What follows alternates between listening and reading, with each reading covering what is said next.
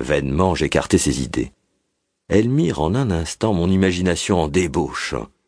Je voyais déjà la comtesse nue, dans les bras d'une autre femme, les cheveux épars, pantelantes, abattue et que tourmente encore un plaisir avorté. Mon sang était de feu, mes sens grondaient, je tombai comme étourdi sur un sofa. Revenu de cette émotion, je calculai froidement ce que j'avais à faire pour surprendre la comtesse, il le fallait à tout prix. Je me décidai à l'observer pendant la nuit, à me cacher dans sa chambre à coucher. La porte vitrée d'un cabinet de toilette faisait face au lit. Je compris tout l'avantage de cette position, et me dérobant à l'aide de quelques robes suspendues, je me résignai patiemment à attendre l'heure du sabbat. J'étais à peine blotti que la comtesse parut appelant sa camériste, jeune fille au teint brun, aux formes accusées. Julie, je me passerai de vous ce soir. Couchez-vous. Ah, si vous entendez du bruit dans ma chambre, ne vous dérangez pas. Je veux être seule. Ces paroles promettaient presque un drame. Je m'applaudissais de mon audace. Peu à peu, les voix du salon s'affaiblirent. La comtesse resta seule avec une de ses amies, mademoiselle Fanny B. Toutes deux se trouvèrent bientôt dans la chambre et devant mes yeux. Quel fâcheux contretemps La pluie tombe à torrent et pas une voiture. Je suis désolée comme vous. Par malencontre, ma voiture est chez le cellier. Ma mère sera inquiète Soyez sans crainte, ma chère Fanny. Votre mère est prévenue. Elle sait que vous passez la nuit chez moi. Je vous donne l'hospitalité. Vous êtes trop bonne en vérité. Je vais vous causer de l'embarras. Dites un vrai plaisir. C'est une aventure qui me divertit. Je ne veux pas vous envoyer coucher seule dans une autre chambre. Nous resterons ensemble. Pourquoi?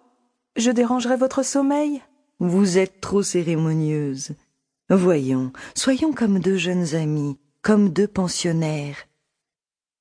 Un doux baiser vint appuyer ce tendre épanchement. Je vais vous aider à vous déshabiller. Ma femme de chambre est couchée. Nous pouvons nous en passer. Comme elle est faite. Heureuse fille. J'admire votre taille. Vous trouvez qu'elle est bien? Ravissante. Vous voulez me flatter? Oh, merveilleuse. Quelle blancheur. C'est à en être jalouse. Pour celui-là, je ne vous le passe pas. Franchement, vous êtes plus blanche que moi. Vous n'y pensez pas, enfant. Ôtez donc tout comme moi. Quel embarras, on vous dirait devant un homme. Là, voyez dans la glace. Comme Paris vous jetterait la pomme. Friponne. Elle sourit de se voir si belle.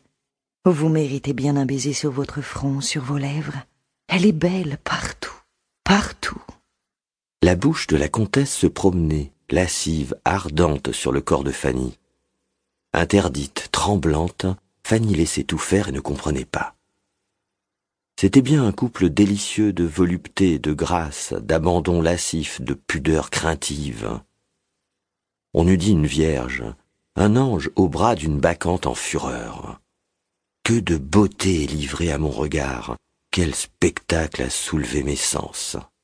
Oh. Que faites-vous? Laissez, madame, je vous prie. Non, ma Fanny, mon enfant, ma vie, ma joie. Tu es trop belle, vois-tu? Je t'aime d'amour. Je suis folle. Vainement l'enfant se débattait, les baisers étouffaient ses cris. Pressé, enlacé, sa résistance était inutile. La comtesse, dans son étreinte fougueuse, l'emportait sur son lit, l'y jetait comme une proie dévorée. Qu'avez-vous? Oh. Dieu. Madame, c'est affreux. Je crie. Laissez-moi. Vous me faites peur. Et des baisers plus vifs, plus pressés répondaient à ses cris. Les bras enlacés plus fort, les deux corps n'en faisaient qu'un. Fanny, à moi, à moi tout entière.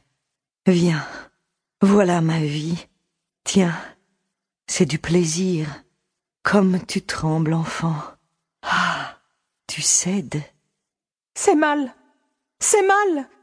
Vous me tuez. Oh, je meurs. Oui, serre-moi, ma petite, mon amour, serre bien plus fort. Qu'elle est belle dans le plaisir, lascive. Tu jouis, tu es heureuse.